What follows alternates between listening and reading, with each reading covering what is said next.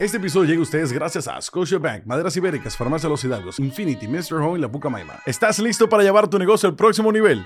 OneMax, la red 100% especializada en negocios, que por cierto es la red que utiliza pesos pesados para cargar y descargar todos sus episodios, brinda soluciones confiables, escalables y de alta disponibilidad. Descubre sus productos como Internet, conectividad, voz y ciberseguridad a través de onemax.com. OneMax, empecemos a transformar tu negocio. Maneja las necesidades bancarias de tu negocio con la mejor cuenta. La cuenta transaccional productiva Scotiabank es la herramienta esencial que necesitas para llevarlo al siguiente nivel. Recibas tu 2% de interés anual, realiza depósitos y transacciones 24 horas al día, todos los días, a través de Scotia en línea empresarial.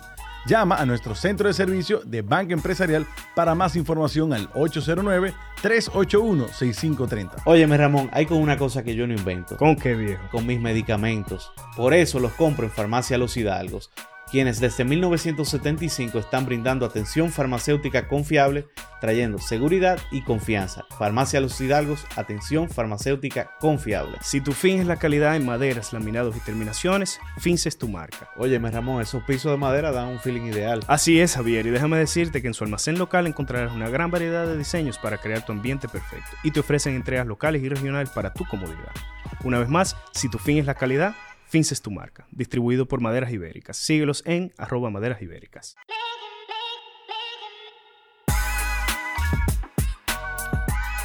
Bienvenidos señores, nuevamente a su podcast de negocios pesos pesados. Oye, yo estoy contento hoy. Sí. Pero no porque Pati no está aquí. Ah, yo te iba a preguntar. no, la verdad es que estoy contento porque vamos a hablar de un, de un tema que mucha gente la ha solicitado. Y nosotros no podíamos cerrar la cuarta temporada sin hablar de logística. Claro, ¿no? Y, y, y logística, eso eh, yo creo que una de las principales cosas en este país, un país donde se producen muy pocas cosas y lo que se produce se exporta y todo lo que no se produce se importa. No, y también el tema de los almacenes, los almacenes logísticos y demás, eso está como trending. No, y, y que tenemos, tenemos la oportunidad ahora de cerrar un ciclo de conversaciones, porque tuvimos aquí a Yayo Sanz hace un tiempo hablando de, de la Dirección General de Aduana, La parte la regulatoria. parte regulatoria. Ahora vamos a tener la parte del comerciante o del Correcto, empresario. Correcto. Y, y para eso, evidentemente, Un tremendo peso estamos en pesado. peso pesado, o sea que tiene que ser un peso pesado, ¿cierto? y para eso, te voy a decir algo. Nosotros hemos traído no solamente el vicepresidente de una gran empresa, sino también el presidente de la Asociación de Navieros. O sea que yo creo que estamos cubiertos ¿verdad? Yo creo que sí. Bueno, señores, con ustedes aquí tenemos al señor Jack Ranick, vicepresidente eh, del Consejo de Ranick, eh, valga la redundancia, también conocido como, bueno, en su momento, antes de eh, BIR. Bienvenido, Jack. Bienvenido. Muchas gracias, un placer estar aquí con ustedes hoy. Te ganaste por primera vez, aplaudimos al inicio, siempre al final. Siempre al final. Se emocionaron mucho. No, no, no, yo creo que ustedes saben lo que están haciendo. Eh, la verdad que, mira, eh, este este es un tema que lo han solicitado un montón y de manera específica han solicitado a Ranick.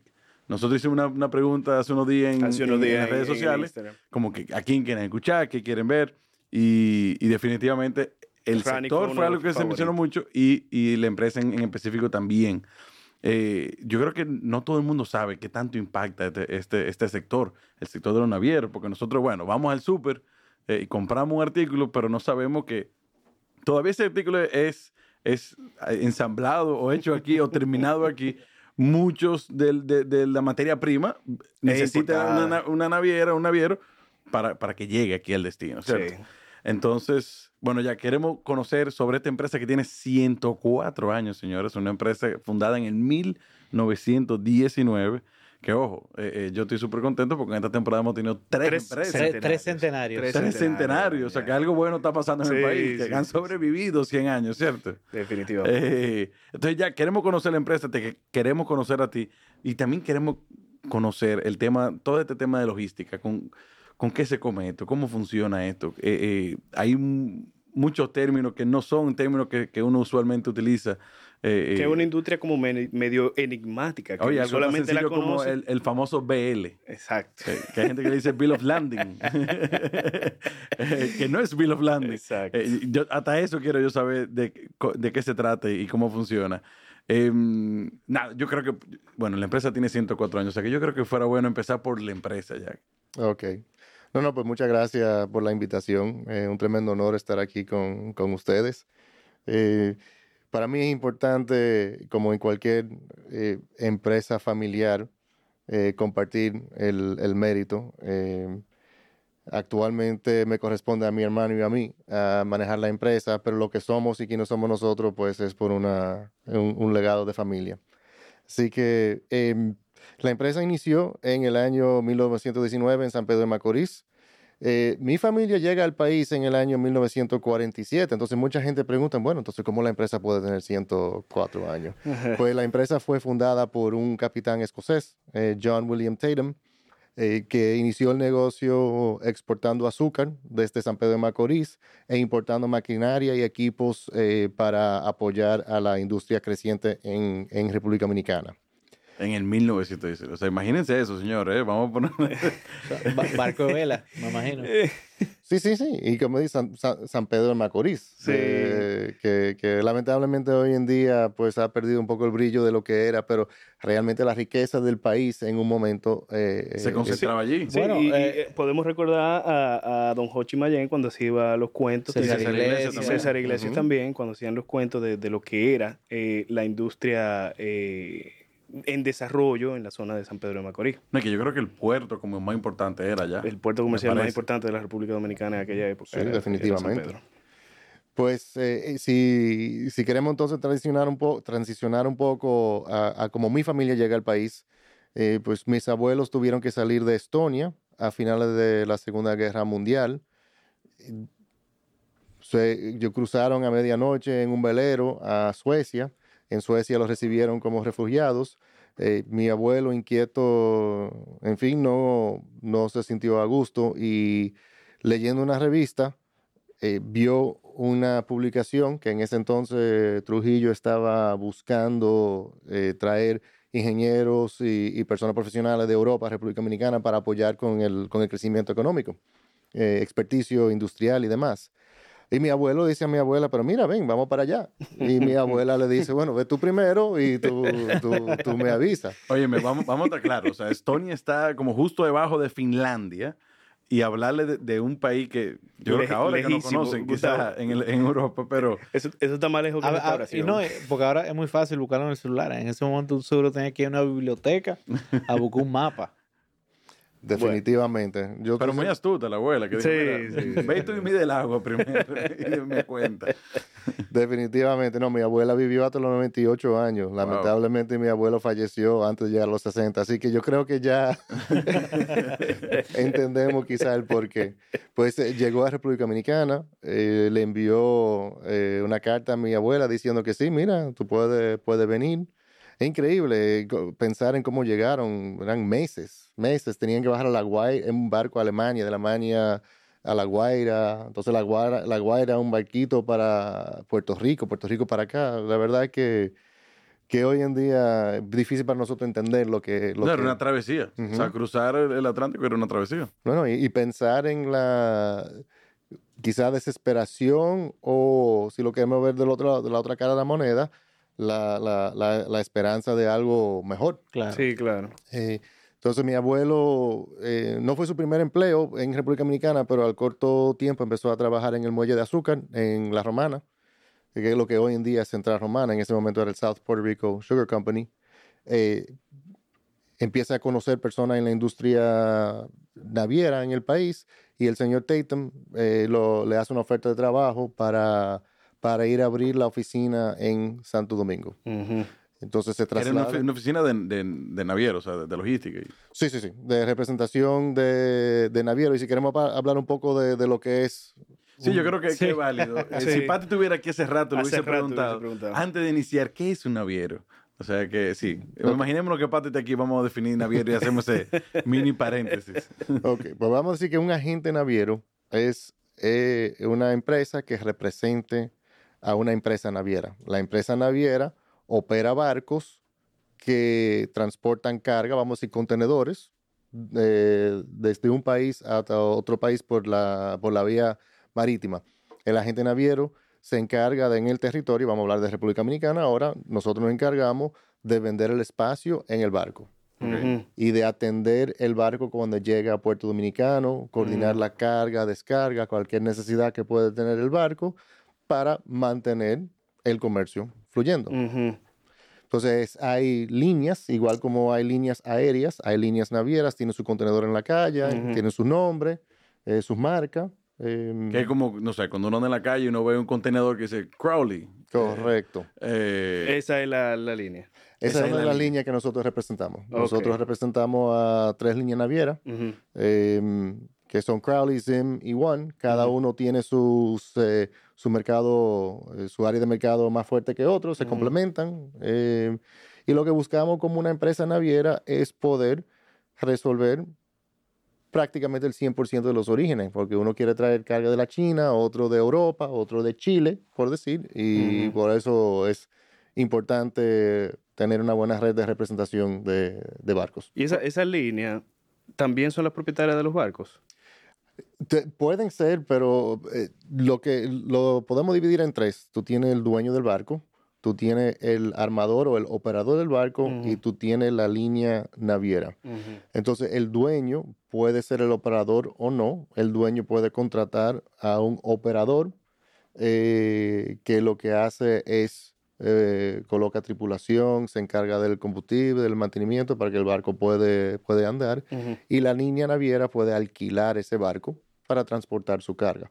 Ahora, hay integraciones. A veces, a veces la misma empresa es propietario, operador y la línea. Ujú. o, o uno de cualquiera de los tres. Ujú. Ok. Ok. Ok, pero una pregunta. Yo siempre me he preguntado, por ejemplo, si yo voy a pedir algo de Eslovaquia, por ejemplo, que no tiene, me parece que no tiene costa. La, la- la empresa naviera es que, se encar- que se encarga de, de, no sé, de, de cuadrar ese movimiento de Eslovaquia al, al- A un puerto. ¿A un puerto o es, o es a quien yo le estoy comprando en Eslovaquia que se encarga de eso? No, mira, ahí- entonces volvemos porque estamos hablando de logística. Entonces, el la línea naviera es lo que es el- en el mar, de puerto a puerto. Eh, las empresas, los freight forwarders, eh, empresas de logística, son los que se encargan de hacer, de coordinar el movimiento terrestre al puerto, de hacer eh, la gestión aduanal. Ahora mismo en la industria, muchas de las líneas navieras están integrándose verticalmente para ofrecer ese paquete all in one. Em, pero típicamente son las empresas, los freight forwarders, que se encargan de, de coordinar eso para el cliente. O sea que el naviero al final es un engranaje dentro de una gran maquinaria logística. Y hemos hablado de dos. Podemos, o sea, o sea, obviamente uno puede ir a aéreo, eh, en ferrocarril, que no hay en República Dominicana. Así que es eh, un, somos parte de un ecosistema logístico. Ok, yo creo que, yo creo que tenemos una buena base para seguir. Sí. Para seguir. Entonces, estamos más o menos, bueno, eh, llega el abuelo a la República Dominicana, le, le da señales de luces a la abuela, puede venir, eh, arranca, bueno, arranca a trabajar con, con este, in- el inglés, eh, que, que abre una oficina aquí en Santo Domingo. Correcto. Entonces, yo creo que por ahí seguimos. Entonces mi abuelo empieza a, a- a trabajar en Santo Domingo. Eh, cerca, un poco después de la, de la muerte de Trujillo, el escocés decide que ya su tiempo en República Dominicana se está acabando y le, le informa a mi abuelo y que en ese entonces a don, don- don Ramón Báez Romano, que estaba trabajando en la empresa, mi abuelo como gerente de operaciones y don Ramón como gerente comercial, pues le informa su decisión de cerrar la empresa. Y esa noche mi abuelo y don Ramón se juntaron, hablaron y al día siguiente volvieron a la oficina a decirle, mira, señor Tatum, nosotros te vamos a comprar la empresa. Pe- Pero, pero tu, tu abuelo tenía condición, o sea, No. porque to- como que no me cuadra que pueda todavía. Yo, cre- yo, creo, yo creo que eso fue la primera, la primera dominicanada de mi abuelo. Ahí le, ahí le entregaron la, la ciudadanía. Mira, a- aquí se va a resolver, ¿verdad? ¿Habrá, habrá sido un intento desesperado a no perder su trabajo? Correcto. Oye, una osadía, pero que, bueno, aparentemente le funcionó, ¿verdad? Sí, pero yo creo que esa fue la primera pregunta que el señor Tatum le hizo. ¿Ustedes tienen el dinero? No. Eh, pues el señor Tatum, eh, encantado de, de poder eh, ayudar a que siguiera la empresa, eh, los llevó a Puerto Rico. eh, se sentaron con, con unos banqueros que conocía al señor Tatum y el señor Tatum le dijo, mira, estos son mis socios, estos son Víctor, Ramón, yo quiero que tú le prestes el dinero para, para comprar la empresa.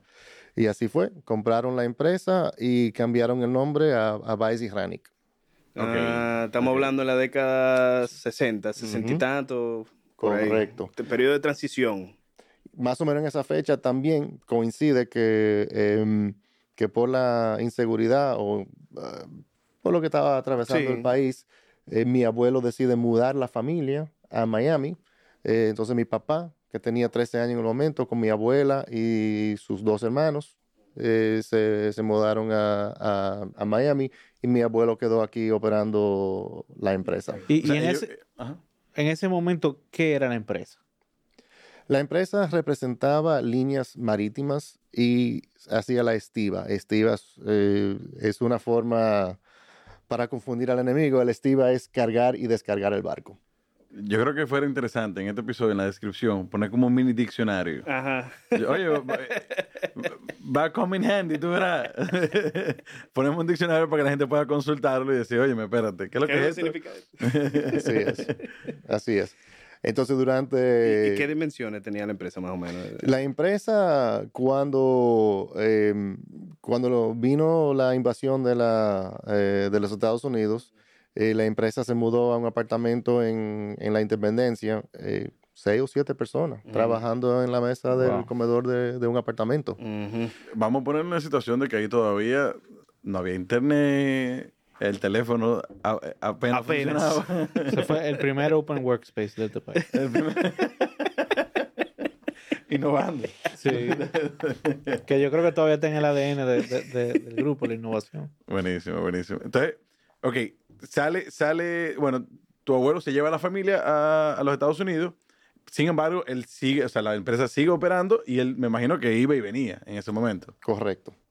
¿Y, y en qué momento entonces ya, porque más o menos entiendo que tú te criaste aquí en el país, entonces en algún momento tuvieron que, que o, o tu papá por lo menos tuvo que venir aquí. Sí, entonces eso, mi papá eh, se naturali- naturalizó como ciudadano americano, terminó sus estudios en la University of Miami y en ese momento era época de la guerra de Vietnam y mi papá decidió que en lugar de esperar que lo llamaran, él fue y... y entró al- Voluntario. Al, US, al US Coast Guard. Pero como tenía título universitario, le permitía ir a lo que es el, el Officer Candidate School, Ajá. para hacerse oficial, eh, que ya era un poco diferente que, que, que un muchacho de 18 Sí. años con, con, no había que ir necesariamente a, pelear. Al frontline. eh, Correcto. frontline. Buenísimo. Correcto. Entonces, eh, entra al US Coast Guard, eh, dura tres o cuatro años y en el año 72 fallece mi abuelo. Jovencito. Jovencito, mi papá tenía 25 años, mi abuelo no llegaba a los 60 años. Cuando falleció. Y, cuando regresó al, al- al- al país para, para hablar con don Ramón, para ver qué es lo que se iba a hacer, don Ramón le dijo, no, no, quédate aquí. O sea, él tenía intención de volver simplemente a aclarar todo el tema. Correcto. a- Su aunque el sueño viejo americano. tenía algo en República Dominicana, vamos a cerrar eso y vamos todos a continuar con, con, Con nuestra con vida. nuestra en- vida. en Estados Con Unidos. 25 años. ¿Y en ese momento quién manejaba la empresa? ¿Eh, ¿Solamente don Ramón o había alguien más? Bueno, en la empresa, eh, y gracias por hacer la pregunta, porque, porque eh, hay otra persona que, que, aunque no es familiar de sangre, es familia nuestra, que es don Juan Periche Vidal, que fue contratado por mi abuelo. Él entró a finales de los años 50 o principios de los 60 y trabajó con nosotros hasta el año 2018. Wow. O sea, se tiró la vida entera de la empresa hasta Ujú. ya. eh, Por lo menos la parte de la empresa dentro de la familia eh, nuestra. ujú. Fue el primer gerente que, que contrató mi abuelo en la empresa, en la parte eh, operativa. Oye, un hombre leal porque 60 años. A tu matrimonio, pese. No, pero tiene que haberlo tratado bien también. No, pero él, él fue fundador, don Juan Periche fue fundador de la autoridad portuaria. O sea, eh, eh, podemos, podemos pasar horas hablando de, de- de- de don Juan Periche también. Pero entonces, eh, eh, la empresa lo estaba manejando en ese momento don Ramón con Juan Periche y obviamente sí hubieron otras personas. O sea, no es que era solamente dos personas, ya la empresa había crecido. Y, y mi papá regresa a Estados Unidos y le dice a mi mamá, eh, yo creo que se habían casado tres años antes, mi hermano tenía un año de nacido, y le decía a mi mamá, mira, vamos a República Dominicana. ¿Tu mamá eh, qué- de dónde es? Mi mamá es americana. Se conocieron en, en la universidad, eh, en Miami. eh, Y Pero es full estadounidense, o sea, no, No, era de que latina. No, no, no, tú me oyes acento porque lamentablemente en casa era hablar inglés, inglés Es que e inglés. Miami, Miami latino recientemente, de los 70, 80, pero Ah, no, Miami. antes eso era un campo. No, Miami era un campo, un pueblito. No, eso. no, un small town, lo que era Miami en ese, en ese En ese entonces. entonces. Entonces mi mamá le dice, bueno, está bien, vamos, vamos a República Dominicana por un año y vamos a ver qué es lo que, qué es lo que pasa. Me dicen, me cuentan, mi mamá no me lo ha contado, pero yo he escuchado por otra fuente que después del año mi mamá dijo, ok, ya, Sí, que está bueno. Que ya. estuvo bien ya. Sí, ya. venció, venció el plazo. Eh, pero no, eh, la- mi papá eh, se, se emocionó mucho temprana en, en- en- en su carrera, empezó a emprender otros negocios, obviamente con el apoyo del grupo, eh, y nos soltó y se quedó. Ok, interesante. Y, bueno, ya más o menos como ir cuadrando, nosotros tenemos a tu padre aquí ya, ya en Santo Domingo. o sea, la, madre no necesariamente tan contenta, pero ya está aquí la, familia. Eh, ya tu familia directa, tú todavía no has nacido, ¿o sí? No, yo nací en el 75. La familia obviamente estaba viviendo en el país, pero mi mamá se montó en un avión para dar a luz en, en Estados Unidos junto con su familia y su mamá, donde se sentía más, eh, eh, más cómoda. Sí, sí. Yo creo que todo el que ha dado luz sabe que, que, que está cerca de la familia. eh, eh, eh, Clave. Un clave. súper- ahí que la suegra tú la ves bien. La- bueno, yo voy a decir la única vez, pero no, no. Arréglalo. no, no, yo amo a mi suegra. Eso no es nada. Y ella me ama a mí, eso es lo de menos. Entonces, ok. Em, bueno, Una- tú naces allá una- y regresa, regresa que de, de una No, vez. de una vez, de una vez. Una cosa, t- tú- lo- ¿tus tíos vinieron también en ese momento con tu padre o, o fue un periodo de transición donde ya eh, eh, se realmente identificó que la familia iba a continuar con el negocio? Pues, mi, mi tía, eh, que es la, la segunda en la, en la familia, se quedó en Estados Unidos, se casó allá y se quedó haciendo su vida en Estados Unidos. Cuando, pero cuando falleció mi abuelo, mi, mi tío tenía, creo que apenas 13 años, 13, 14 años. Entonces él terminó su colegio en Estados Unidos, universidad en el University of Miami, y regresó al país. Ya eh, después de Después de, de- sí, correcto. Ok. Ok. Entonces, bueno, luego tú naces, tu papá sigue en la empresa, me imagino, la empresa sigue creciendo. Sigue creciendo. eh, mi, herma- mi tío entra en el 78, 79. En el año 86 es cuando don Ramón y mi papá deciden eh, separar la empresa. Ok. Mi papá se quedó con la parte naviera y la familia Vice pues se quedaron con lo que era Intercontinental, tanto seguro como banco. Ujú. Ah, O sea- porque tanto el seguro como el banco, o sea, es- eso era, era en conjunto al inicio y luego eh, que se, se separa. Al, al inicio, el seguro sí, porque el, el seguro inició en los años 70. Ok. Y como una evolución del negocio de seguro, incursionaron en la banca. Pero eso fue Ujú. más o menos al, al mismo, quizás fue unos años antes, pero cuando la separación, el banco ah, quizás había arrancado un año, dos años antes. Apenas estaba empezando. Y, o sea, ustedes dijeron, lo de nosotros es navideño. Mi papá no, mi papá no sabía nada de, nada de, de- de la banca. Que es un, que es un, eh, óyeme, es un sector bastante distinto. Claro. Ahora sí, o sea, obviamente él sabe lo que es un banco, pero no era, o sea, lo de él era, bar- lo de él era barco. No, mi, mi papá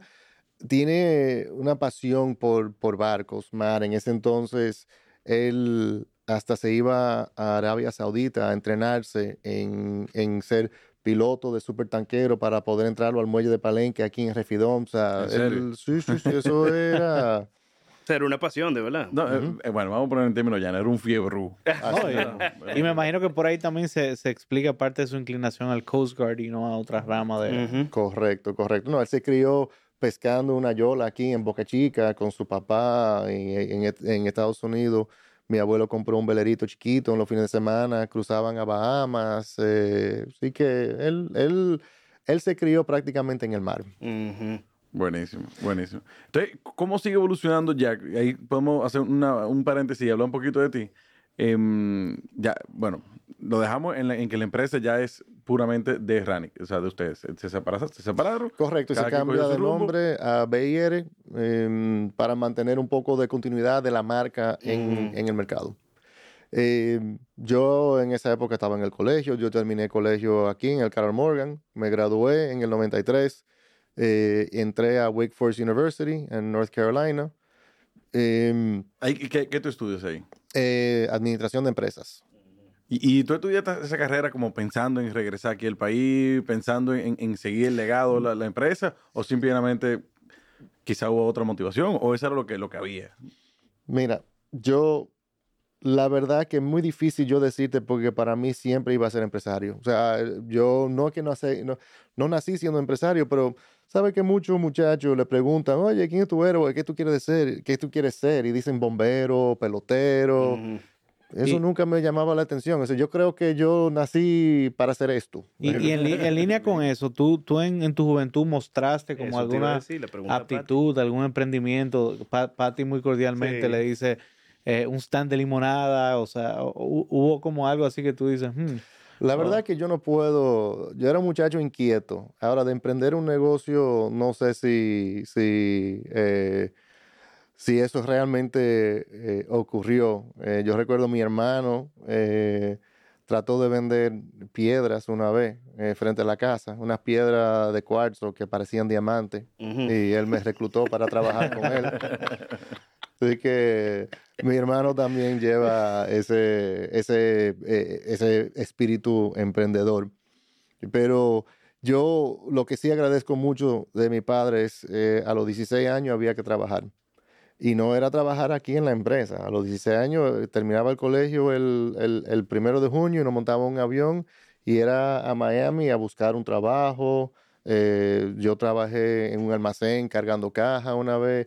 Un verano el que más me encantó fue trabajando de valet parking en, el Hotel Biltmore en Coral Gables. Recién cuando lo remodelaron abrieron, ahí Yo me entraron imagino que carros de lujo, deportivo. Y tú eras ballet, ballet parking. Valet parking. Valet parking. Oye, Eh, no, que venían para acá y todos los carros que no habían llegado al país ya lo habían Ya manejado. lo he manejado. esos carros no existían aquí toda- todavía. ma- mala propina, me imagino. No. No, no, no, excelente, excelente. Eh, entonces, yo sí lo que puedo decir, o sea, lo que, lo que, lo que sí es, eh, eh, mi papá nos, nos enseñó que había que trabajar. Em, entonces, me gradúo en el, en, en el 97, un poquito antes de, de- de la fecha de graduación. Estoy yo andando por los pasillos de la universidad y paso por enfrente de la oficina de, de- eh, el Career Office, eh, donde van los estu- estudiantes para buscar trabajo. Yo iba pasillando y había un letrero ahí, eh, una empresa buscando un, un analista financiero que hablaba español. Y el amigo mío que andaba al lado mío dice, mira Jack, pero eso, eso es para ti. Yo realmente no pensaba quedarme. Y yo, bueno, déjame ver. Aplico, me llaman y me hacen una oferta de trabajo. Y yo pensando, ¿y qué dirá el viejo? Yo, O sea, los- tú pensando que él no le va a gustar. No le va a gustar. correcto, los CPC por un par de días. Y en ese entonces no, no, no se llamaba todos los días, como hoy en día, eran los domingos. Entonces el domingo a las 6 de la tarde llamo a la casa, papá, qué sé yo cuánto, mira, me hicieron una oferta de trabajo. Y lo primero que me dice mi papá es que lo, orgullo- lo orgulloso que él se siente que su hijo, a su hijo le interesa emprender un negocio, una, una vida fuera de lo que es el, el- la empresa familiar. Oye, Sabani, el seguro asustadísimo. Bueno, yo- demasiadas emociones. Yo no sabía si llorar, estar feliz. Yo no sabía si me habían votado o me estaban diciendo, sí, sí, muchacho. Eso de los momentos que, que- tú dices, tú dices una mala noticia, lo que tú crees que es una mala noticia y te alejas un ching el teléfono para cuando venga el boche. Sí. Pues fue, era, la empresa que me contrató fue la empresa General Electric. eh, una tremenda escuela. Trabajé par de, par de meses en el estado de North Carolina y para, entren- para el entrenamiento y me enviaron a, a Monterrey, México, Pero donde General pasé dos Electric, años. General Electric, que, o sea, el, el, la- la- el conglomerado norteamericano, o sea, el, El único. que tiene 800 líneas de productos diferentes. Sí, sí, sí. ¿Y, ahí qué tú hacías en México? ¿Era, o sea, ¿era igual como analista o casi un analista ahí? Era análisis financiero. Como muchacho, uno dice analista financiero, uno piensa, oh, bolsa de valores, que voy a dar pricing stocks y demás. Eh, para decirte la verdad, yo lo que estaba es llevando eh, los cálculos de lo que era la merma eh, del proceso de manufactura en una planta de transformadores. Para nada. Eh, mira, cuando uno ve lo que era el trabajo, el trabajo para sí en sí no inspiraba, pero lo que era la cultura GE, lo que ellos invertían en sus empleados, eh, era tremendo, era tremendo. Yo al día de hoy, han evolucionado mucho las empresas y lo, eso de cultura creo que han mejorado porque esa empresa era, o, o sea, a cada año o tú subías a otra posición, o tenía que salir. No estaba escrito, pero eso es lo que... Lo que Era una que- práctica. una, una práctica. Pero asimismo apoyaban muchísimo a, a- a sus col- a sus empleados y, yo aprendí en esos dos años más de lo que yo había aprendido en los 22 años eh, antes. Y yo creo que, que- que eso también es como una de las ventajas de, de trabajar, por lo menos en, en algún momento de, de la vida, en una multinacional. Porque es que uno, uno ve también eh, eh, the bigger picture. O sea, esta gente mm, primero no planifican a dos años, planifican probablemente a 30, a 40. Eh, el nivel de cumplimiento están a años luz de, de empresas. Cumplimiento, mediana o- proceso, disciplina. Sí, el, son- tema, el mismo manejo de la marca, eh, de la cultura. Eh, Definitivamente yo, yo estoy seguro que eso te marcó eh, hasta el día de hoy probablemente. No, no, definitivamente. Y también me permitió a mí eh, traer buenas prácticas a, a A los la negocios empresa. Eso- te iba a preguntar. ¿Cuándo llegó la llamada? Eh, la llamada me lo hizo mi hermano, que mi hermano cuando entró a la empresa... Perdón, ¿cuántos hermanos somos? Ok, somos, o sea, mi hermano mayor Jeff, que es el presidente de la empresa, mi hermana Julie, que vive en Estados Unidos, y un servidor. Ok, Ujú. perfecto. Somos tres. Entonces, eh, cuando Jeff entró a la empresa, eh, era el- en el momento del boom tecnológico, los dot-coms, y él eh, eh, revolucionó la parte informática de la empresa. Y quedaba la última parte, que era el sistema financiero de la empresa. Em, y mi hermano eh, pensó eso, bueno, Jack estudió esto, está trabajando en finanzas, bueno, porque él no, El candidato ideal. el candidato. Y me llamó, la verdad que, que cayó en, en- en excelente momento. Eh, a mí me estaban ofreciendo otra posición en GE, como te comenté, en GE había que estar- estarse mudando. Y era en, creo que era Fort Wayne, Indiana, no, no, no recuerdo, pero no era Monterrey, México. Imagínate, un un muchacho de 24 años viviendo en Monterrey, México, expatriado, eh, viviendo una vida... Era, era- era chulo. El rey. Era chulo, Sí. era chulo. Pero, em, pero no, la carrera ya no era lo que, lo que, no es, no es que no lo estaba buscando, no, es, no me iba a llenar. Ok. Entonces cuando llamó mi hermano, em, eh, ahí se alinearon las estrellas, eh, por lo menos para tomar la decisión para volver. Porque yo, yo sabía que siempre, siempre me iban a, a- recibir. Entonces, ya, bueno, tú re- ya regresas. eh, me imagino que entra en esa parte financiera. No sé qué tan avanzado era el tema de software en ese momento, pero había esa necesidad para Sí. poder cerrar ese ciclo ahí de Bueno, ¿cuándo tú naciste? en el 89. Bueno, entonces tú te acuerdas del año 2000. Al final, claro. esto fue en el año 99. Y2K. Y tenía, tenían que instalar el sistema antes del 31 de diciembre del 99. Ah, es una locura. Bueno, Sí, para sí, sí, sí, sí, los sí. oyentes jóvenes, eh, la gente creía que, que las computadoras no estaban preparadas para el, para el 2000 y se iba a morir el mundo, se iba a acabar el mundo tecnológico. Sí, todos los sistemas tenían el 19 fijo. Sí. 1993, pero el 19 fijo. Y eso Sí. no se variaba. Eh, Y no, El- pasó, no el- pasó nada. El- No pasó absolutamente nada. se iban a apagar la planta, los aviones se iban a caer, ni no, gracias a Dios no pasó, no pasó absolutamente nada. Entonces entré a la empresa en la, en la parte financiera y, y- y fue tremenda experiencia porque realmente eh, no había nadie en la empresa con el tiempo y el expertise para hacer ese trabajo. Yo no tenía la expertise, pero tenía el tiempo. Entonces pasé el año capacitándome eh, en el sistema. eh, implementamos el sistema, fue, eh, fue un éxito. Terminamos y yo no tenía mucho que hacer. Ahí, ahí yo sí quise saber, porque la, la empresa la dejamos en, en- en los En- 80, en- pues, final de los 70, 80. ¿Qué, qué diferencia? ¿Había alguna diferencia en esos 20 años? Eh, ¿Se habían entrado quizá a otra línea de negocio? Bueno, la dejamos en el 80 y pico, cuando, cuando se separan. Em, ¿Había entrado alguna otra línea, alguna vertical o algo dentro del grupo? Realmente en esa época, lo que se terminó a finales de los años 80, principios de los 90, se terminó de em, consolidar la industria en el contenedor. Ok. El contenedor Pues en la carga era libre antes. Carga suelta. carga suelta. Eh, obviamente ya en los 80 había muchos contenedores, no es que se, pero ya para esa época, o sea, ya eso eh, Era el em, estándar. Era el estándar. Eh, entonces la empresa eh, se evolucionó para dar servicio a contenedores, los chasis, eh, que son las ruedas sobre lo cual se monta el contenedor, porque el contenedor se desmonta del barco sin ruedas. Las ruedas, los chasis están aquí en el país. Eh, y demás servicios que se dan. Entonces, eh, muchos cambios, pero realmente apoyando el mismo negocio que se venía trabajando. Ok. Entonces, ya ahí sí podemos retornar. Entonces, acaba ese año de, de capacitación, de implementación del nuevo sistema. Y, y entonces, ¿qué va a hacer Jack ahora? Aparentemente arrancar una empresa de seguridad. Ah. espera, espera, espera. O sea, yo, yo estoy esperando que me digan algo de la naviera. Sí, que no, mira, que- vete a un puerto ahí mientras tanto. Eh, Empezar literalmente una empresa de seguridad, de seguridad física. Sí. Ok. La empresa Security Force. eh, ah, claro. Sí. Claro, claro, claro. Eh, mi papá, mi hermano y yo somos todos emprendedores y yo con una, con, con una persona que estaba trabajando en la empresa como encargado de seguridad, eh, que se llama Pablo Greenberg, Pablo me dice, mira Jack, pero aquí hay una oportunidad para hacer este negocio.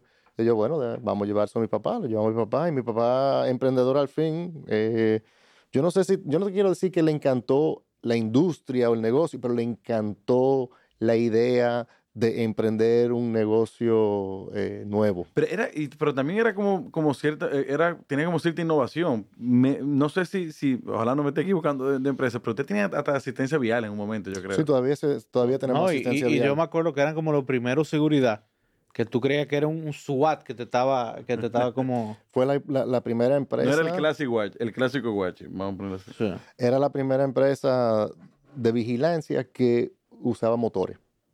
Todos los demás tenían vehículos que, que, que, que tiene, tiene, tiene su razón de ser, pero para llegar a, a cualquier emergencia, cualquier asistencia, una camioneta en Santo Domingo no llega igual que, que un motor. Entonces nosotros llegamos a, a crear una red eh, de, de respuesta de cinco minutos dentro del polígono central de cual- desde cualquier punto y muchas veces más rápido porque la mayor la mayor parte de las incidencias o de, lo, de la seguridad vial, las necesidades ocurrían en, En la el- de en el Piantini, de Naco, Piantini, y, Naco, y, pues ahí teníamos personas. eh, y eso sigue el día de hoy, ya eso yo lo, yo lo, lo dejé en manos de, de otras personas. eh, pero ese, ese fue mi, mi primer emprendimiento. ¿Y qué tiempo tú? Y tú te dedicabas full time a, a- a esta empresa, ¿no?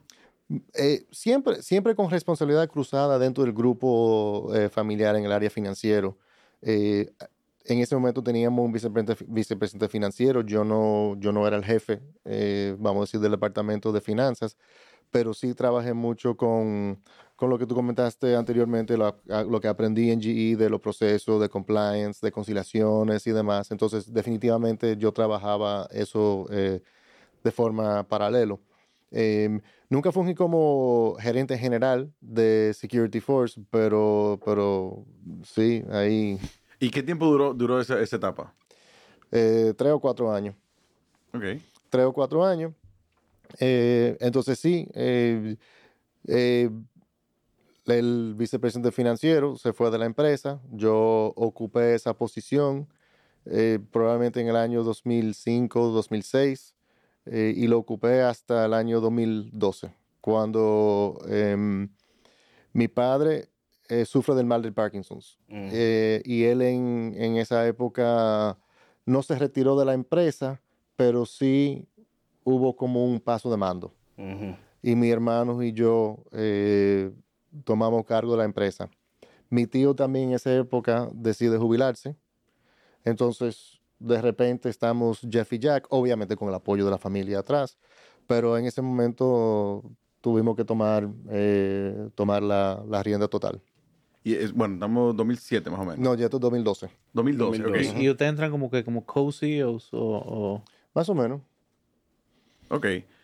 Ahí, ahí yo creo en que- papel no, pero en la práctica decisiones consensuadas, me imagino Co- co- correcto. reto. Más adelante, unos años más adelante, después de, de, de, de- de par de eh, situaciones, aprendizajes, eh, encontramos una fórmula que funciona mucho mejor, que es que ya mi hermano y yo estamos eh, en el consejo y tenemos a, a un equipo profesional eh, administrando las empresas operativas. Ven acá, Pati, ¿tú conoces a Mr. Home? Sí, pero cuéntame. Oye, Mr. Home es una empresa de 12 años de experiencia en el sector inmobiliario. Tiene embajadores que se encargan de los aliados, de los constructores, de los clientes.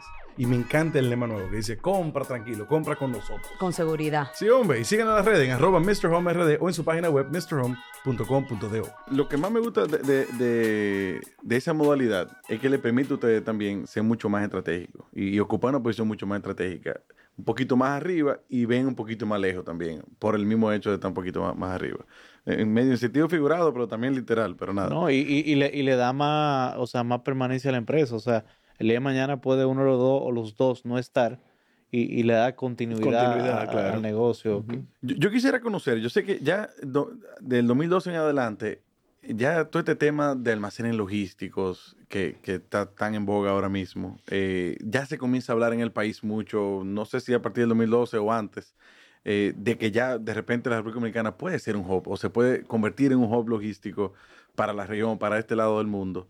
Eh, tiene un montón de ventajas geográficas, a nivel de, de la posición geográfica, eh, pero también algo que sí me ha gustado es que he visto muchos empresarios que están apoyando la idea. Eh, que yo creo que a veces está más viable que, que el mismo hecho geográfico, porque si esa disposición no está, tanto de la, de la parte pública como privada, entonces luego entonces, no, es posible, punto. Eh, ¿Cómo entonces eh, Rani se, se sube en ese barco o, o aporta a ese barco? ¿Y cómo sigue evolucionando la industria y la empresa entonces a partir de- del 2012 cuando ya a ustedes les toca eh, Asumir las riendas. asumir- agarrar las riendas? Bueno, hay, hay dos razones principales o dos eh, motivaciones. Primero, eh, obviamente, eh, emprendedores quieren seguir emprendiendo. E identificamos ese sector de almacenaje y logística eh, como una oportunidad. No, no estábamos presentes, entonces lo vimos como una oportunidad. Por el otro lado, también en la industria naviera se estaba consolidando, se estaban consolidando muchas líneas navieras. Hoy en día, 10 líneas navieras manejan más del 80% de la, eh, de la carga marítima a nivel global. 10, Wow. tan solo 10. En el mundo entero. O sea, eh, ¿Y, y hace 50 años qué, qué cantidad pudiese haber oído? 25 o 30, Ok.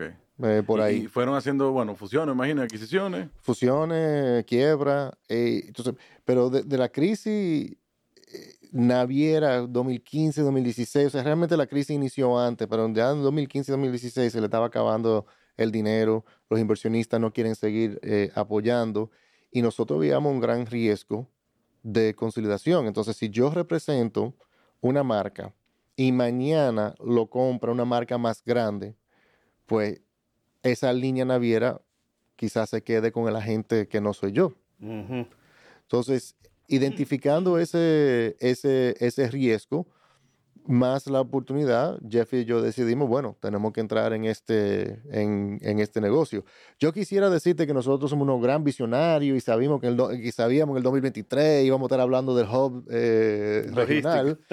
Em, pero o sea, obviamente fueron decisiones fundamental, fundamentadas en, el, en lo que estamos viendo, pero la verdad es que lo que estamos viendo ahora es em, mucho más grande y con un potencial mucho mayor a lo que nosotros nos imaginábamos. Yo quiero hacer una pequeña pausa y, y darle rewind un poquito.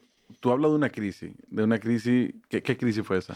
En el 2015, 2016. Bueno, nos acordamos que la, la crisis financiera global 2008, 2009, em, después eh, las líneas, justo después de eso las líneas empezaron a ganar dinero en el 2012 por otros factores globales, las líneas empiezan a perder dinero y pierden eh, continuamente.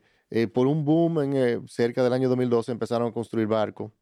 Se hablaba del canal de Panamá que se iba a ampliar, había que comprar barcos más grandes y todas las líneas salieron a comprar barcos y se generó una sobreoferta de barcos.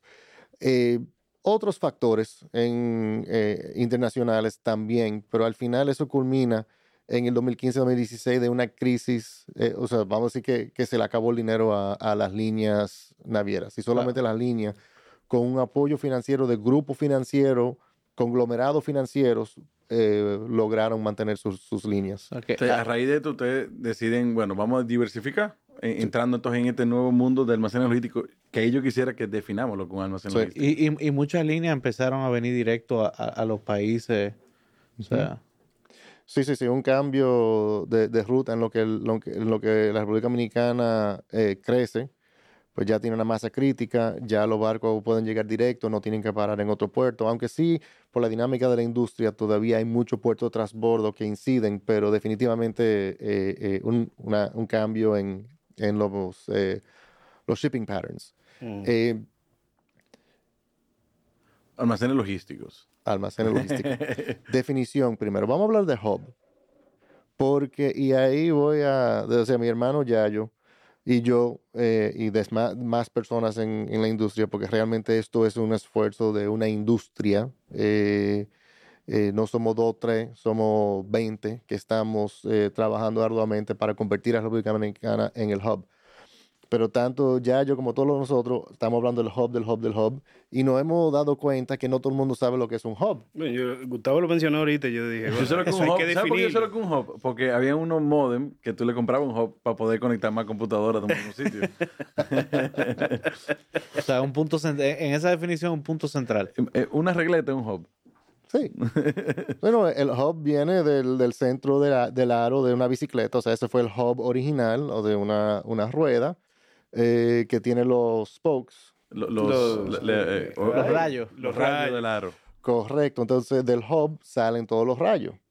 Entonces, eso es lo que queremos en República Dominicana, que República Dominicana sea el hub, el centro, y que todos esos rayos que sean ruta marítima y ruta aérea para conectarnos aún más de lo que estamos eh, conectados. Entonces, ahí ese es lo que, cuando buscamos el hub, es convertirnos nosotros en ese punto focal para el intercambio regional de- de- de mercancías.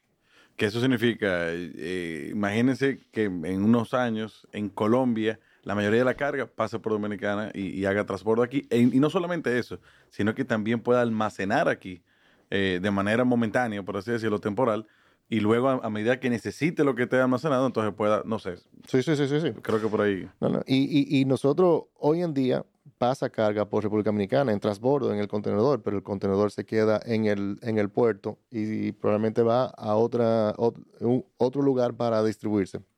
Lo que nosotros queremos es que esa mercancía se quede en el país, lo llevemos a un centro logístico eh, se, y después se redistribuye en paquetes más pequeños. Para decir, traer 20 contenedores de teléfono y embarcar ese teléfono a diferentes mercados, combinando aéreo con marítimo, dependiendo del volumen de cada...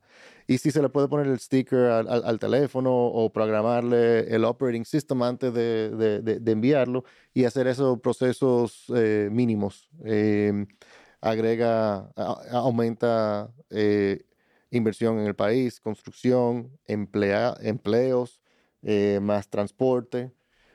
Y, y hay, yo, yo entiendo que ya hay empresas de, de- de renombre internacional que están eligiendo a República Dominicana como un hub de distribución regional.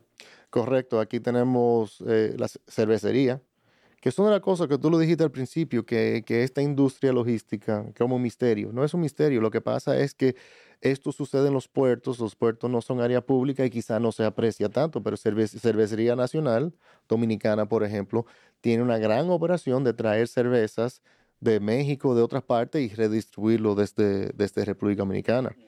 También eh, IKEA tiene su centro Yo voy a decir que ahora como, como un ejemplo, no sabía sí, que, sí, que- sí. que ya lo estaba haciendo. Correcto, IKEA fue el primer, la primera empresa para, eh, eh, para, o sea, distribuyendo desde República Dominicana a, a las islas. Y como ese ya, o sea, podemos citar cinco o seis más y el año que viene vamos a poder citar 20. Y, y yo creo que algo interesante que, digo, yo espero que no sea algo confidencial, me parece, me parece que no, pero me enteré que, por ejemplo, en el este ya también están invirtiendo en hacer eh, eh, almacenes para suplir, me imagino que el mismo aeropuerto que está ahí. Correcto.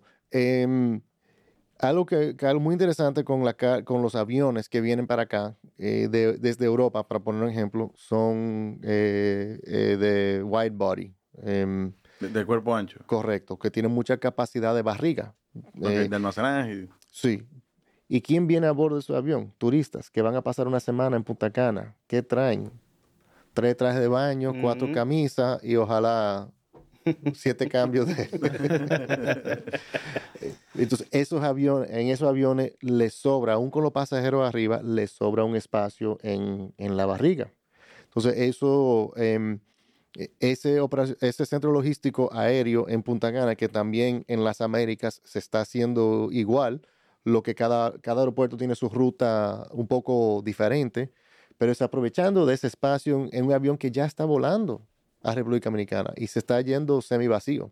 Y bueno, y en el aeropuerto aquí de las Américas tiene a Caucedo ahí mismo al lado, que, que sí, ahí sí sé que, que ya existe almacén logístico y demás. Sí, sí, y el puerto, y, de- y como es el tamaño del país, el puerto de Jaina se conecta fácilmente a las Américas también, a Punta Cana y, y viceversa. Ok, hagamos un paréntesis aquí de qué es un almacén logístico. Ok, un almacén logístico. Vamos a empezar primero con lo que es un almacén fiscal, Ok, que, buenísimo. que es una, una figura que tiene eh, décadas en el país. Un almacén fiscal es un almacén donde tú puedes guardar tu carga de importación y pagar los aranceles en el momento de tú sacarlo del almacén. O sea, yo traigo un producto que me costó 100 pesos en, en Estados Unidos. Cuando llega aquí, para sacarlo de puerto, tengo que pagar un impuesto.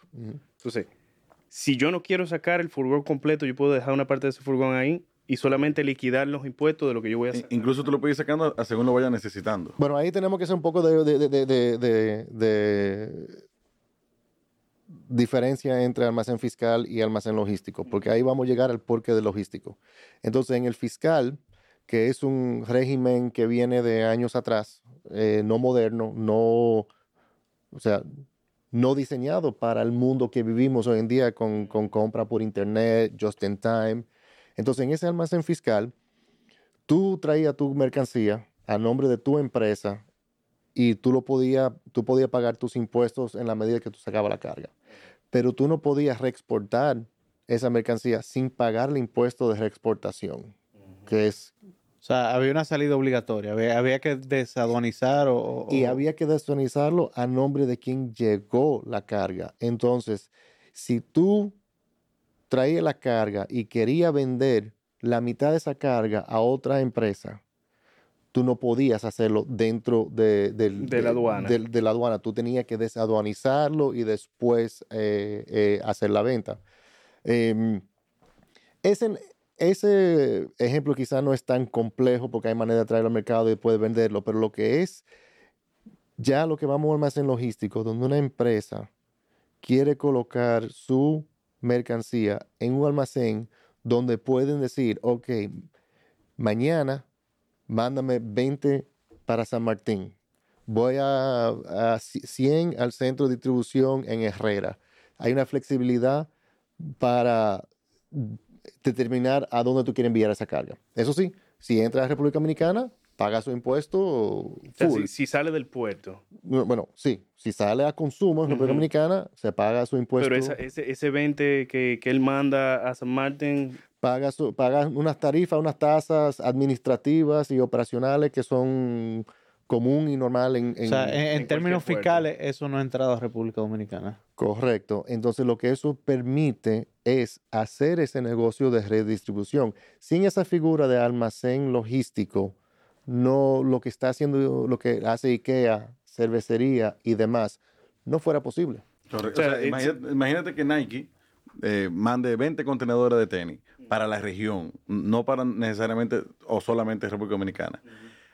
En, cuando solamente era almacenes fiscales, tú tenías que, independientemente de dónde fuera la carga, ya sea que se vaya a Jamaica o que se quede aquí, tú tenías que pagar el impuesto tanto de entrada como de salida.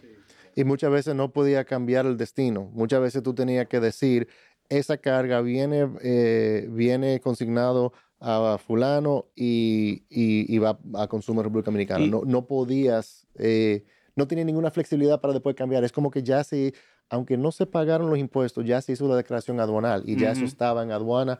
Y, y oye, yo digo aduana porque es el sistema. Ahora, aduana ha sido un catalizador, apoyador total, porque aquí no hay ningún sacrificio eh, fiscal. Son operaciones nuevas que traen más, más volumen al país. Y mira, esto puede ser revolucionario, porque hablamos, ¿a quién impacta? Bueno, primero, más empleo.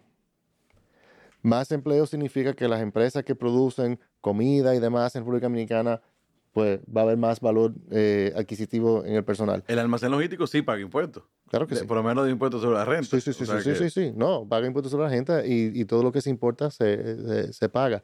Pero entonces vemos la industria de la construcción. Ahí hay naves. Cada vez que uno anda por la autopista y uno ve naves en construcción, no es que todos son logísticos. Hay muchos que son centros de distribuciones de empresas Claro. eh, nacionales. Pero entonces la banca, la banca financia, eh, las empresas de seguro van a asegurar más, las líneas marítimas van a abrir más rutas, las, eh, las empresas de importación y exportación de República Dominicana van a tener más opciones. Muchas empresas van a tener la opción, la, la oportunidad de tener el inventario de un tercero, pero en el país. Vamos al tema que tú dijiste de Nike. Si Nike decide que ellos van a redistribuir eh, al Caribe desde República Dominicana, ese inventario va a ser de Nike. Entonces el importador, el representante eh, exclusivo de Nike, va a poder comprar a un almacén y tener el producto en su tienda 24 horas después. Y, y yo- ¿Cuál es el costo financiero para ese distribuidor tener que comprar en el centro de distribución en la China o en Long Beach, California, traer su mercancía y esperar que se venda? Y, y yo lo vería un poco más allá. Yo creo que parte de, las cosas que ha hecho China tan competitivo eh, fabricando es que todos los componentes se fabrican allá y hay una persona que lo ensambla. Y de repente el que lo ensambla obviamente tiene una ventaja competitiva porque todo está cerca. El día de mañana tal vez no todo se, se fabrique aquí, pero si yo tengo eh, al, al- al de los tornillos que tiene la distribución de América Latina aquí en, en un almacén, el que, el que hace los chips, el que hace esto, de repente yo, "Hmm, vamos a ensamblar aquí entonces. Y, Y, y y de repente, y, de repente República Dominicana se vuelve un, Es un punto de maquilación. de, ensamblaje, de maquila. de- de Pero importante que tú digas eso, porque entonces eh, eh, este tipo de, de desarrollo, me imagino que guarda algún tipo de relación con la zona franca. O Eso- pudiese, mejor dicho. No, no, no, sí, sí, sí. Es eh, porque uno puede, eh, uno puede ser un operador logístico en zona franca o un operador logístico eh, empresa normal. Y, y me imagino que con, con zona franca entra como el ejemplo que, que mencionaste de los teléfonos, de que se programen aquí y que se le, no sé, se, Tiene que haber algún proceso de poner- remanufacturización de- del producto que lo cambia. se le dé la terminación aquí. Sí, digamos. exacto. ¿Y, y qué, qué factores o qué condiciones fuera de lo geográfica se han dado para que, para que esto eh, empiece a ser, bueno, que se empiece a pensar República Dominicana, hub logístico y, y- y demás? Es que el país ya lo ha hecho dos veces. El turismo y la zona franca. La zona franca inició aquí, bueno, tiene su, su- su- o sea, quizá más, pero en los años 80 fue cuando inició el boom de la, de la zona franca. Entrevistamos a don Samuel Conde, que nos habló un poquito ahí de- Perfecto. Y un poquito, entonces- cuatro horas, pero chul- chulísimo. Sí, un sí, sí, de sí. episodios que pueden encontrarlo en la tercera temporada. Excelente. Si quieren conocer un poquito de- de- de- del lado de Zona Franca. Sí, sí, sí. Correcto. Y entonces en el turismo. Entonces nosotros no estamos reinventando ninguna rueda. La diferencia es que es una industria quizá un poco diferente. Pero ahí entonces eh, hablamos de otros términos, el nearshoring. Se habla mucho del nearshoring y el friendshoring. ¿Qué es el nearshoring? El nearshoring es una empresa, eh, una, un país que quizá, vamos a decir que Estados Unidos, que no es un país competitivo para em, fabricar ropa, camisas, lo que sea. Entonces ellos ahora mismo fabrican en la China. La China queda lejos. República Dominicana es cerca, México. Entonces el nearshoring es cuando esa, ese outsourcing que tú haces de, de manufactura, tú lo traes a un país cerca de tu casa. Sí. De, de repente se dieron cuenta que China está lejos. De repente se dieron cuenta que China se está... Entre otras cosas, Mm. que nos van a beneficiar a largo Sí, plazo. que- que yo- Pero ahí sí es muy importante. Igual como hablamos ahorita, que, que cuando, cuando estábamos en medio de la pandemia de COVID, decíamos que nunca íbamos a quitar la mascarilla, que esto iba a quedar así, que ya los restaurantes no iban a ser como antes. Quiero hacer esa comparación porque nosotros tenemos que aprovechar ahora.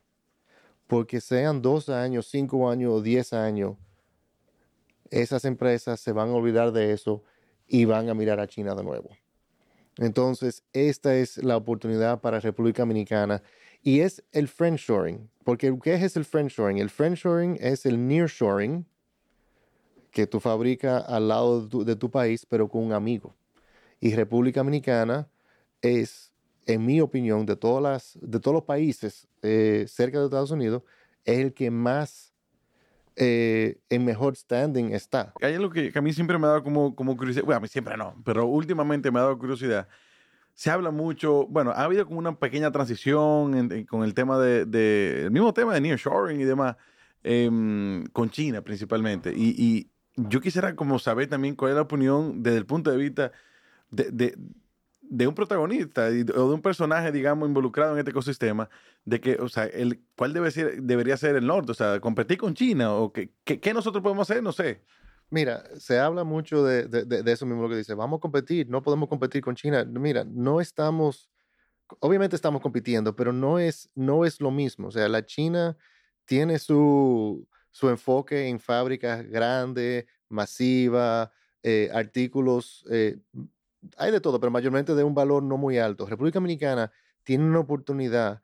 Si nada más una, una fábrica de la China eh, o una empresa está evaluando ampliar una línea en la China que puede significar 10.000 contenedores, abrir esa línea en República Dominicana aumenta la exportación en un 6 o 7%, o sea, nada más una línea. Entonces, lo que nosotros tenemos la, la oportunidad de ir eligiendo, buscando las oportunidades, República Dominicana tiene un, éxito, un caso de éxito con lo que son eh, los medical devices, es, eh, específicamente lo que son los bajantes. eh, Los catéteres. de- Correcto. República Domi- Dominicana es el proveedor número uno de eso a, a Estados Unidos. no. Entonces, em, no es una competencia que la China ni, o sea, ni, no lo van a sentir. Ellos no, eso, Eh, es- eso era lo que yo estaba pensando. no lo van a sentir, pero cual- nosotros no, un- no, un no vamos 10, a ver esa la diferencia. Un 10 un 15% de crecimiento para nosotros no representa ni un punto 0,2% para el mercado chino. Correcto. Y podemos eh, eh, también hablar de México y es un poco de lo mismo. Lo que cruce la frontera de México en un día a Estados Unidos, eh, probablemente toma República Dominicana meses eh, para llegar a ese, a ese volumen. Entonces no hay que temer. Lo que es identificar las oportunidades y buscar productos, si volvemos, si hablamos de manufactura, de lo que realmente podemos hacer bien y agregar eh, valor. En Pesos Pesados todos los días conocemos historias de personas que cambian el mundo calladita. Y en este mundo tan ruidoso donde pudiéramos pensar que el ruido es poder, en Infinity sabemos que el poder viene de la serenidad. Conoce los vehículos de Infinity en infinity.com.do o arroba InfinityRD. Infinity. Experience your inner power. Vamos a hablar de Estados Unidos. ¿Quién ha ido a California? ¿Cuántas horas de vuelo de Miami a Los Ángeles? Seis. Siete, seis. ¿Y de Miami a Santo Domingo? Una, Una y media. 40. Entonces, tenemos que también romper la paradigma de que la distribución dentro de Estados Unidos tiene que venir de Estados Unidos. No tiene que venir de Estados Unidos. Y existe en la ley de aduana eh, en Estados Unidos lo que se llama el de minimis, que permite, eh, que le da una, una exención eh, hasta los 800 dólares. Ujú. Y aquí hay empresas eh, dominicanas que exportan producto a Estados Unidos por courier con valor menos de 800 dólares. Y eso pasa inmediatamente. O sea, es, si tú puedes es, es más, o sea, no quiero mencionar nombre porque no desconozco las reglas aquí, pero hay una empresa grande que tú compras en Amazon un producto y tú crees que ese producto sale de un warehouse en Illinois. No, sale de un almacén aquí en República Dominicana, embarcado por Amazon directo, o sea, por DHL o por UPS o por O FedEx. sea, a la costa este de los Estados Unidos es más eficiente distribuir desde aquí que desde Los Ángeles, por ejemplo. Sí, está más cerca. Y, y Los Ángeles como el punto focal de... de- Eso es, un, o sea, es un ejemplo. Obviamente estamos hablando aquí de conceptos, Claro. eh, pero definitivamente la ubicación que nosotros tenemos es envidiable. Y, y- y yo me pregunto, y aquí quiero, no sé, como que cambie de sombrero y te ponga el de, el de la asociación.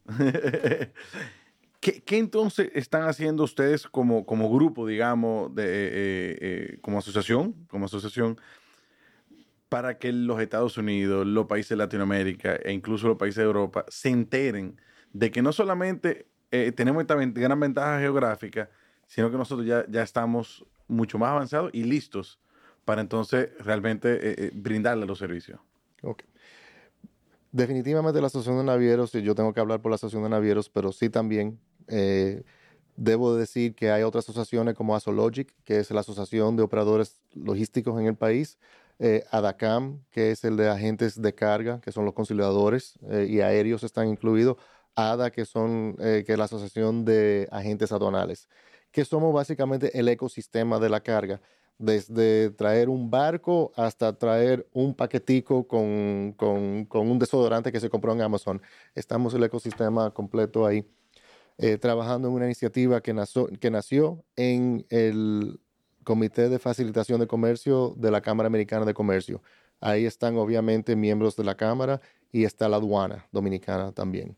Entonces, en ese, comité nació la idea de una feria logística. Cuando yo tomé la presidencia de la asociación en enero, ya eso estaba bien adelantado. Eh, por algunos temas se había puesto on hold por un tiempo, pero tan pronto entré, coincidió que la aduana y facilitación de comercio decidieron darle para adelante a, esa iniciativa. Entonces nosotros el año que viene, esperamos que sea en abril, vamos a celebrar la primera feria logística en República Dominicana. Eh, tendrá su nombre, yo no creo que se va a llamar feria logística, pero al final es una feria. ¿Y, cuál es la idea de la feria? La idea de la feria es, es atraer clientes lo ideal es traer empresas multinacionales de Estados Unidos, de Europa, de Centroamérica, Suramérica a República Dominicana para evangelizarlos para que empiecen a hacer sus operaciones. Todo lo que hemos estado discutiendo en, estos últimos 10 minutos, que ellos deciden si yo lo quiero hacer en República Dominicana.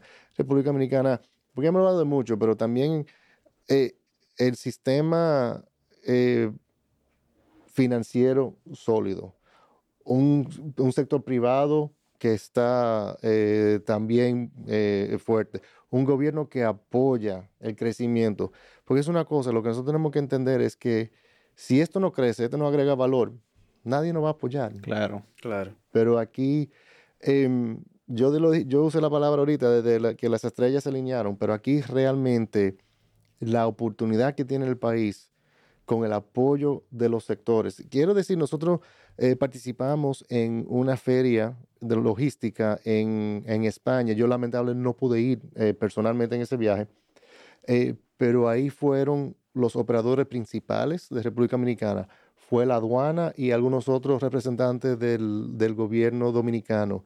Y los españoles comentaron, los de allá dicen, wow, pero increíble, aquí está el sector privado y el sector público juntos trabajando para un mismo fin. Eso no se ve. Y o sea, nosotros no podemos desaprovechar dejar, correcto, desaprovechar que realmente hay una visión país que todo el mundo está, eh, está viendo. Obviamente hay unos detallitos en el medio que tenemos que estar seguros que, que, lo, que, que lo que hagamos eh, sea eh, del beneficio colectivo. De eso estamos comprometidos. Para que esto sea el próximo turismo o el próximo, la próxima zona franca. Y, y, y, bueno, teniendo el turismo ahí como, como ejemplo, eh, óyeme, se puede usar como referencia. O sea, ahí el, el sector público y el privado también eh, eh, se unieron y, yo creo que ha dado un montón de frutos. yo creo que esto también es necesario. Yo quisiera entonces pensar un poquito y, antes de cerrar, ¿hacia dónde va entonces este tema? ¿Cuáles son los próximos pasos? Si hay una gente, por ejemplo, que está como interesada en esto, una empresa que está interesada también en, en, quizá en diversificar y entrar en la, parte logística o, en lo que fuese dentro de todo este ecosistema, básicamente, ¿hacia dónde va esto? ¿Cuál es el norte y cuáles son los próximos pasos? Bueno, para nosotros ser exitosos, vamos a necesitar infraestructura. Hay que continuar con, con la infraestructura. Educación la verdad es que no solamente el sector logístico como sector logístico, sino las empresas, eh, de las empresas tradicionales importadoras en el país han armado su logística, sus departamentos de logística porque requieren una logística nacional. Entonces, tenemos una, una escasez de personas capacitadas en logística, tenemos que seguir apoyando a las carreras universitarias. ¿Qué, qué disciplinas? Si, pudiéramos ser un poquito más específico, se me ocurre, no sé, logística industrial, logística. Logística. Bueno, logística como un, como un título. Bueno, la Pucamaima, bueno, dentro de las becas, por ejemplo, que nosotros entregamos, una de las carreras que, que se eligieron eh, fue logística, casualmente. Pero yo espero y me imagino que otras eh, instituciones académicas también lo, lo, lo tienen, y si no, que, que ojalá que sí, ¿no? Sí. O sea, directamente como tal, Eh, eh, esto una fue un- una educación técnica profesional. Ya, ya en el país hay carreras, eh, o sea, college degrees, los cuatro años en, en logística. Son concentraciones, o sea, uno toma administración y en logística también hay por la carrera de ingeniería se puede, eh, se puede hacer una concentración en, en logística. Eh, nosotros también como sector logístico, eh, junto con la autoridad portuaria, eh, fundamos el IMPLOG, que es el Instituto Portuario Logístico, que el enfoque es educación continua. Vamos a ser tipos diplomados o, vamos a ir menos tiempo que un diplomado para ir reforzando eh, eh, capacidades que, que se tienen que desarrollar. Porque al final no se trata de graduar 300 estudiantes solamente. Tenemos o sea, ya tenemos miles de empleados que están trabajando cerca del sector y con un poco más de, de- de capacitación eh, eh, pueden aportar mucho más de lo que se, lo que se está aportando. Y me imagino también que de actualización, porque Sí, sí, sí, e- esto va en constante evolución, entonces... Sí, bueno, nosotros, por ejemplo, en la Asociación de Navieros, la semana que viene tenemos una, un evento de, eh, de, un evento, no, un, un seminario de del BL, el Bill of Lading electrónico. El Bill of Lading, para otro, Otro término más. Caímos. El el, Bill of Lading es como la matrícula de un vehículo, por decir algo. O sea, el que tiene el Bill of Lading de un contenedor en su mano tiene título de la carga. Entonces, mucha gen- muchas veces, y sucede, y, y yo creo que eso es otra parte que tenemos que seguir también al mismo mercado, eh, apoyando con, con- con estos mismos cursos y, capacitaciones, porque se pierde un Bill of Lading, un cliente llama, dice, mira, se me perdió el Bill of Lading, eh, necesito uno nuevo. Y suena sencillo, pero para eso hay que ir. ¿Quién emitió el Bill of Lading? Una fábrica en la China. Hay que ir a la fábrica en la China a decir, mira, aquí está Juan diciendo que él perdió su BL. Esa mercancía, o sea, Realmente fue consignada. o sea, tú autorizas entregarlo a Juan y él dice, no, pero yo no lo vendí a Juan, yo lo vendí a Pedro. Entonces vamos donde Pedro. Pedro dice, ah, sí, yo lo compré a la China, pero yo lo vendí a Juan con esa mercancía en el mar. Porque ese es un título, ese título puede cambiar de manos. Entonces, eh, eh, son Entra una- sencilleces. Una, una complejidad. Pero un una bill of lading es la matrícula de tu vehículo. El que lo tiene Pero- pero es peor. Es, al- es hasta- puede ser al portador, no es al portador, pero tú puedes tener en tu mano. Entonces los bancos lo usan muchas veces, lo agarran para tener la garantía de una línea de crédito.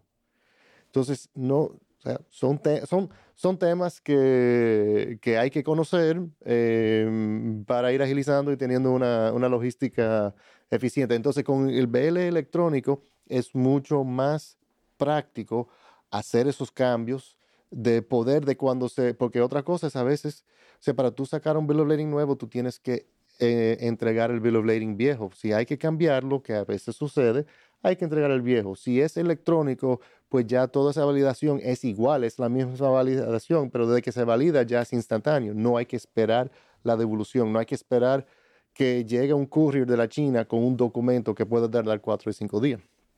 Interesante, interesante. Hay, hay más términos, Ramón. Yo que estoy viendo con esa cara. Definitivamente, Está FOB, está CIF. Sí. eh, No, pero ven acá, pero yo no soy ignorante, Gustavo tampoco. No, no, pero, pero- pero ya ahí para, Pero eso para la está, audiencia, te estoy usando de comodín para la audiencia. para eso está Google ya. Sí. Para eso está Google. Sí. No, y, y para lo que usted no entienda también, tiene que saber que tiene que usar un agente aduanero, que es el que usualmente maneja toda esa terminología y puede explicársela en detalle. Que el agente aduanero no es un naviero. no- eh, perdón, un agente. ¿qué fue- ¿Cómo fue tu dijiste? Un Aduanero. agente aduanero. Ok, ya, ok. Sí, no, es un- tú tienes al agente aduanero, eh, que eso requiere un- una licencia de la aduana, el conciliador de, de carga o el forwarder, que también eh, requiere una licencia aduanal, almacén fiscal, almacén logístico, eh, agente naviero, todos requieren eh, permisos para operar, permisos emitidos por aduana, hacienda o la, o la- o autoridad portuaria. Si algo me, me ha dejado mi eh, peso pesado, es que No, que, que, o sea, cuando uno, estos rubros que, que yo, bueno, de los carros, más o menos, eh, yo hacía los pedidos, pero al final era otra persona que se encargaba ya de, de la parte logística. Eh, también como que deja de decir que, que el, el- el gobierno lleva la cosa como con bastante control, mucho más de lo que uno pudiese pensar. Nos pasó con el mercado de valores, cuando hablamos con el mismo Yayo, eh, hay, un- hay- hay- ha habido, o sea, se ha ido robusteciendo eh, el tema de control y regulatorio en, en, en, en tema ya de, de, bueno, de logística también. No, y, ahí tú te das cuenta también que, que el discurso de- del servidor público no, no es realmente un discurso político, sino son acciones que se están haciendo. Eh, porque uno tiene percepción de que cuando viene un político viene a decir eh, lo que la gente quiere oír, pero ahora que uno ve el sector privado también corroborando todo eso, eh, es un mensaje fuerte de que realmente el gobierno está, trabajando a, favor del país, del sector privado, del sector público, como tú lo definiste, el colectivo. No, y ellos definitivamente, lo que puedo hablar de los, eh, de los ministerios y direcciones que, que inciden en, en el área de logística, están invirtiendo en sistemas, en capacitar personal, podemos citar también aduana en 24 horas, que son iniciativas que nacen del gobierno, obviamente por, por quizás quejas o sugerencias del sector privado, pero ellos son los que están buscando las soluciones. Así que, eh, y, y cuando tú dices que ellos saben, mira, hasta los tornillitos que hay en un almacén de un operador logístico, aduana lo tiene en su inventario. Entonces, aunque eso sea una carga que no ha pasado por aduana, no significa que aduana no lo tiene contabilizado.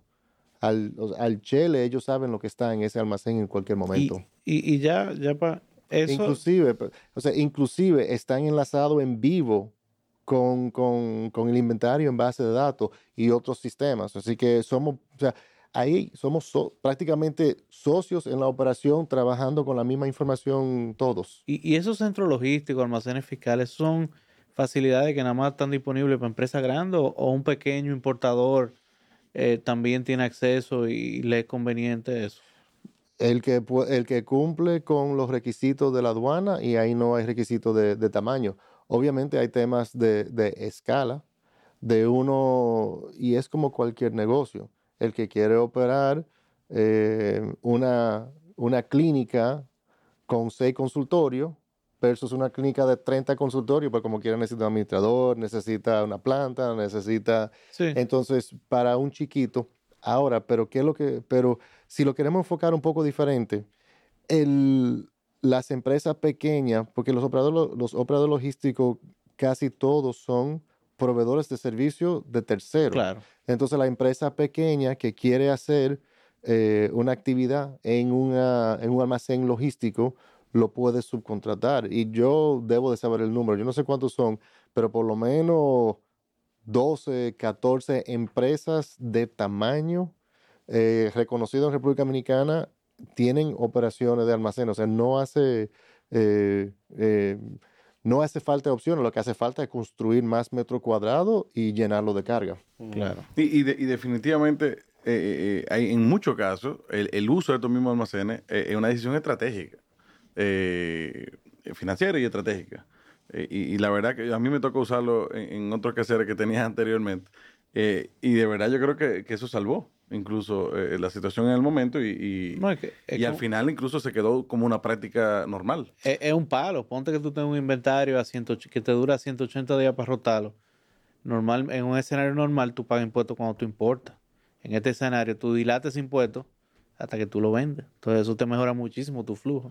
Y, y, la, y, y más que eso es las oportunidades que se abren. Yo eh, ayer conocí a una persona que vende eh, a los hoteles dominicanos y él también vende a hoteles en las islas. Entonces, las islas él lo atiende desde Miami y los locales él lo hace más o menos directo porque los locales aquí, o sea, los de República Dominicana pueden comprar cierto volumen para él completar un contenedor. Lo de las islas no. Entonces, él lo que, se, lo que, lo que él va a empezar a hacer eh, con nosotros es traer más contenedores completos a República Dominicana. Él le va a proveer a sus clientes desde el almacén, pero de una vez va a poder enviar a Turks and Caicos, a San Martín, desde aquí, sin tener que pasar por, por Miami. Y el costo, el costo logístico para él hacer llegar algo a Turks and Caicos desde República Dominicana es mucho menor que, que traerlo desde Miami. Ahora, hay otro producto que Miami va a ser más barato que aquí. Esto es como eh, eh, em, curso de economía, de que en Portugal hacen, hacen el vino y en España hacen aceite de oliva o, inverso, porque uno lo hace mejor, más barato que el otro. Claro. Buenísimo. La verdad que, oye, yo me, voy, me voy contento. Llegué contento y me voy contento definitivamente porque no hacía falta hablar de este tema. No hacía, eh, no, hacía falta también como cerrar el ecosistema.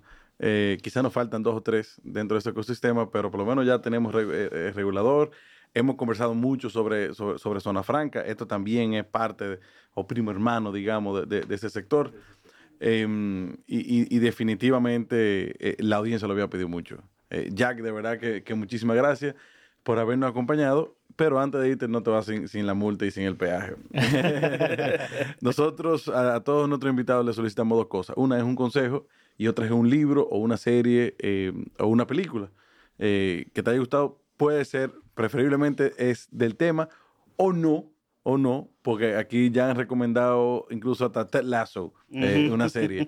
Recuerden que, el libro o la serie, lo que, lo que fuese que se, que se recomiende, eh, lo pueden encontrar a través de nuestra página web en pesospesados.do eh, en la sección de Book Club. Que, que ya, óyeme, publicamos un episodio sin libro y hubo una huelga en las redes sociales. Sí, sí, sí, sí, sí hubo un episodio que lo publicaron y de verdad que decenas de personas no escribieron y el libro de fulano y el eh, libro Pero este equipo de producción está demandante. no, podemos relajar nosotros. Que diga el público también los libros que más le han gustado. Sí, en los comentarios. bueno, ayer, antes de ayer tuvimos una grabación y un peso pesado cuando le mostramos, cuando le dijimos que había un book club frenó y tuvimos que abrir la computadora para él, para él verificar cuáles libros le faltaban por Entonces ya queremos un consejo. Este consejo puede ser para alguien de la industria eh, o no, o puede ser una persona que, que esté en, esos momentos cruciales de toma de decisión. Eh, eh, puede ser también incluso la población general dominicana. Para el emprendedor. O para el emprendedor. Eh, y luego ya libro, serie o película. Hice varios comentarios para que te dé tiempo a pensarlo. bueno, pues vamos a empezar con el libro. El libro para mí tiene que ser de, mi primer mentor empresarial, Jack Welch, eh, From the Gut. Un libro, tiene sus 25 años, pero, pero un libro eh, sabio. en consejo, Mira, yo, eh, tú dijiste cambiando de sombrero. Yo, yo soy una persona con, con mucho sombrero de la asociación, de empresa propia, sociedades eh, de empresas mixtas. Y el consejo para un emprendedor que quiere iniciar un negocio o un empresario que tiene hasta más experiencia que yo es no temer soltar el control. Nosotros pasamos mucho tiempo en nuestra vida queriendo controlar. Pero la verdad es que para mí eso es un invento del ser humano porque nada se controla. No controlamos, no controlamos nuestros hijos, podemos dominar a alguien, pero no lo controlamos. Entonces que no, no tengamos suerte, vamos a, como decimos, trust but verify, vamos a confiar, vamos a soltar, vamos a dejar que personas trabajan porque lo que tenemos que hacer, y vuelvo a logística, lo que tenemos que hacer con logística toca todas las industrias dominicanas y tenemos que trabajar todos juntos. Así que no temen soltar el control y echar para adelante. Buenísimo. Está bueno yo, creo que ese es el clip, eh, Diana. sí. Yo creo que ese es el clip.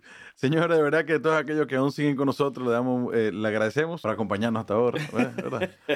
por seguir acompañándonos. Eh, le damos las gracias a todos aquellos que, forman parte del equipo de Peso Pesado y que hacen detrás de cámara que esto sea posible. Recuerden seguirnos a través de Spotify, Apple Podcasts y en YouTube. Suscribirse, señores. Activen la campanita para que se enteren cada vez que sale un nuevo episodio. Jack, nuevamente muchísimas gracias. De verdad que por fin ya, ya, ya cubrimos la parte de logística que es tan importante, eh, que es tan esencial en la vida de todos, sin excepción, eh, y que tanto lo habían pedido. O sea que muchísimas gracias. Muchísimas gracias. Y nada, señores, nos vemos en la próxima. Bye bye.